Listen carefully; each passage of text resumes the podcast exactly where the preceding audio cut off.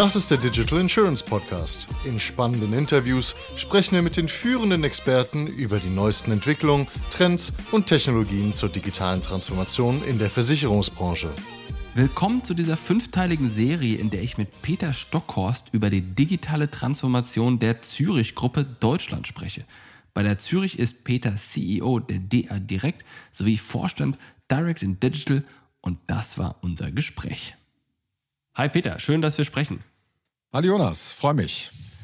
Lass uns mal in unserer dritten Ausgabe hier jetzt über äh, das Potenzial von Tierkrankenversicherungen sprechen. Ihr habt da, glaube ich, ziemlich viel gemacht mit der direkt und auch mit Zürich. Sag du mal was dazu. Ja, super Geschichte, erzähle ich gern. Wir hatten ja in den äh, Folgen zuvor schon mal gesprochen über die Neuausrichtung der DA Direkt und dass es dort wichtig war und wichtig ist, auch in neue Märkte einzusteigen. Und der erste Schritt war, in den Markt der Zahnversicherung äh, reinzugehen. Das ist sehr gut gelungen mit unserem Startup, das wir dazu gekauft haben, Dentolo. Wir sprachen in der anderen Folge darüber. Und weil das so super funktioniert hat, haben wir uns dann überlegt, wie kann denn der, ja, der nächste Markt äh, für uns aussehen? Was kommt dann nach der Zahnversicherung und dem starken Wachstum dort? Und dann kam auf die Tierkrankenversicherung. Warum? Weil wir dort ja einfach auf Marktpotenziale schauen. Ne? Also viele hätten gesagt, ja, okay, jetzt habt ihr Zahnzusatzversicherung gemacht, jetzt muss irgendwie, ja, das Privatzimmer dazukommen oder die Brillenversicherung oder, oder was auch immer. Also irgendeine Form der klassischen Krankenzusatzversicherung. Nein, äh, wir haben äh, uns die einzelnen Märkte angeguckt und kamen sehr schnell dann auf die Tierkrankenversicherung. Warum? Junger, dynamischer Markt mit gewaltigem Potenzial. Warum ist da jetzt gerade so ein Potenzial drin? Hat das was mit Corona zu tun, dass sich alle einen Hund gekauft haben? Ja, auch. Aber in Summe muss man sagen, dass der Markt bei uns noch klein aber stark wachsend ist. Klein bedeutet dann auch im Quervergleich. Wir haben mal in andere Auslandsmärkte auch geschaut.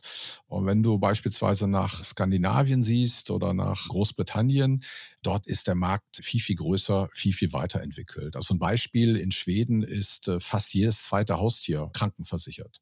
So, und wenn man äh, das mal auf den deutschen Markt überträgt, dann ist das Potenzial gewaltig. Ne? Das wäre dann wahrscheinlich etwa eine Verzehnfachung des heutigen Marktvolumens. So, das eine ist also, wir haben in anderen Märkten gesehen, also da ist schon etwas entstanden.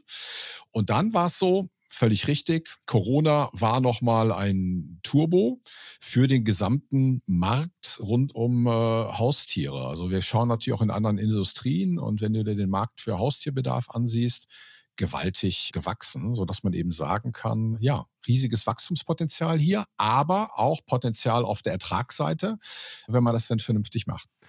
Das heißt, die Anzahl der Haustiere hat jetzt nicht zwangsläufig zugenommen, außer diesem Corona-Effekt die Marktpenetration war einfach im Vergleich geringer, richtig? Ja, die Penetration, die ist dort das Thema. Ja, es äh, sind mehr Haustiere geworden in Zeiten von äh, Corona, das ist so. Ich denke, auch emotional haben diese Tiere dann an Bedeutung gewonnen äh, für die Menschen.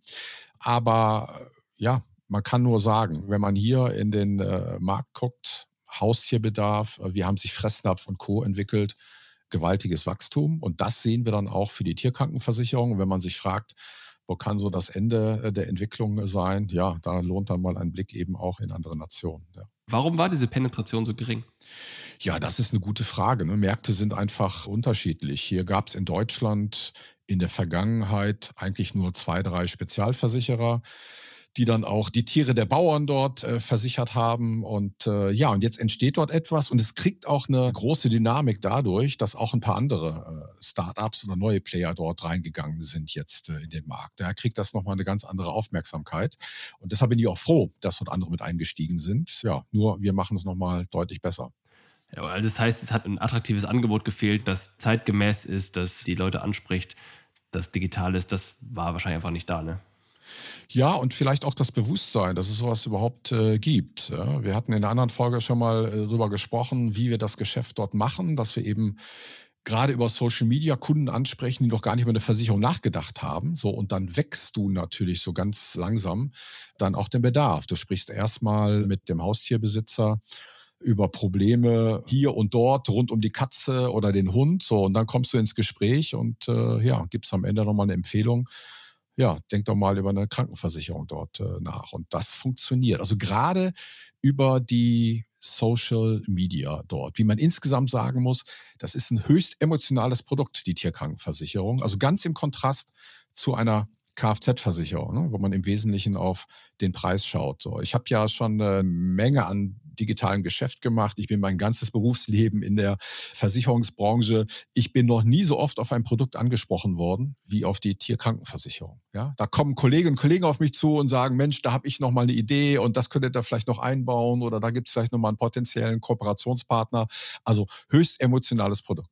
Das, was ihr hier auch wieder gemacht habt, was andere, glaube ich, nicht machen, ist, ihr habt einen Weg gefunden, das zu verkaufen, der vorher nicht genutzt war. Vorher, also bei dem, wir haben ja das letzte Mal über Dentolo gesprochen und da habt ihr quasi Content Marketing in seiner reinsten Form als Vertriebskanal genutzt. Jetzt sagst du gerade, ihr habt hier Social als relevanten Vertriebsweg.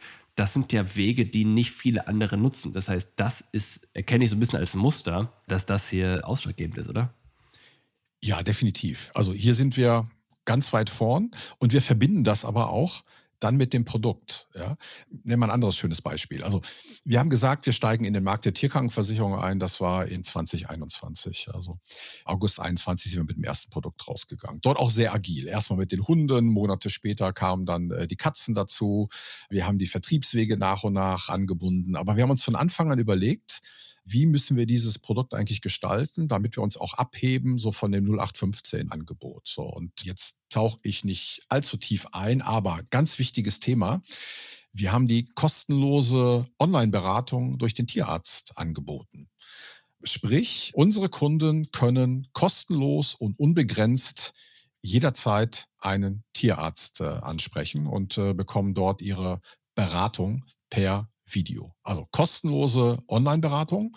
Und das ist auch ein, ich sag mal, ein echtes Asset allein schon in dem Produkt. Aber es hilft eben auch, und äh, so kommen wir drauf, bei dem Content Marketing. Ich spreche nämlich äh, dort Kunden an, die erstmal ein Problem mit ihrem Hund oder ihrer äh, Katze haben, sich Gedanken darüber machen. Was weiß ich, der Hund frisst gerade nicht so äh, wie sonst.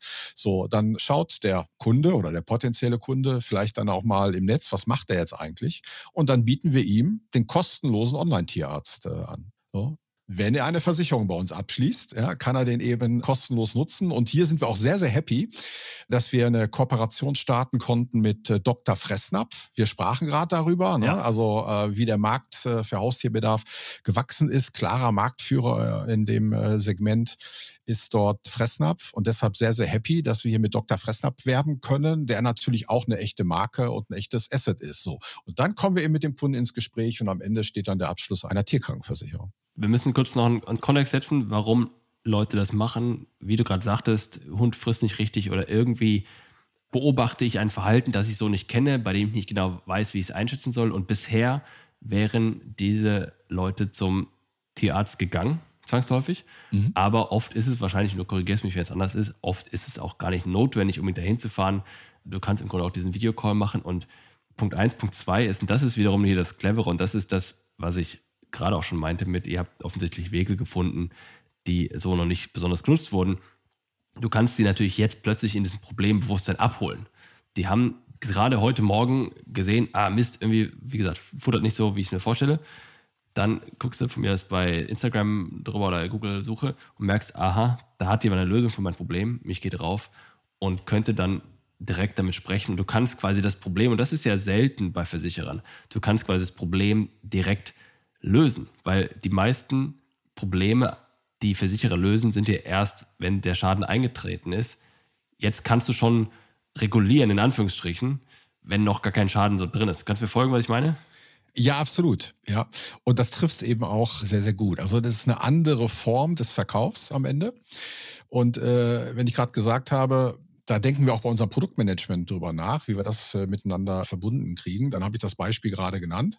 Ich kann aber noch eins draufsetzen. Das i-Tüpfelchen bei diesem Angebot ist, dass wir Kunden nochmal dafür belohnen, wenn sie erstmal die Online-Beratung nutzen. Ein Teil unseres Produktes ist, dass wir höhere Leistungen bieten, wenn der Kunde zunächst mal den Online-Tierarzt nutzt. Weil ja. es für euch günstiger ist wahrscheinlich, ne? der Online-Tierarzt. Weil es für uns günstiger ist, aber es ist für alle eine, eine Win-Situation. Ja. Es ist Win-Win-Win, wie ich das gern schon mal formuliere. Also erstes Win für den Kunden, der eben kostenlos den Tierarzt nutzen kann online und dann einem im Zweifel eben auch nochmal eine, eine höhere äh, Leistung dann äh, bekommt, wenn er dann doch physisch zum Tierarzt muss. Zweitens, für uns natürlich ein Win, denn äh, diese Online-Beratung ist günstiger, als wenn der Kunde dort äh, vor Ort zum äh, Tierarzt geht. Und alle Zahlen zeigen, jeder zweite Besuch äh, wird eigentlich überflüssig. Also das heißt, wenn der Kunde diesen Online-Arzt nutzt, nur in der Hälfte der Fälle muss er dann tatsächlich nochmal dann vor Ort zu seinem persönlichen Tierarzt äh, dort. Also das heißt, wir sparen dort natürlich dann auch eine Menge Geld, was wir dann wieder weitergeben als äh, Versicherer über die Preise an unsere Kunden. So, aber dann kommt noch ein drittes Win bei äh, Win-Win-Win. Das ist das für die Tiere. Denn ein Tierarztbesuch ist äh, eben auch mit großem Stress äh, für die Tiere äh, verbunden, insbesondere für Katzen. Ne? Die müssen erstmal ins Auto gepackt werden, in die Box und dann zum Tierarzt äh, gekarrt werden. Also heißt, er spart hier auch noch Stress für das Haustier.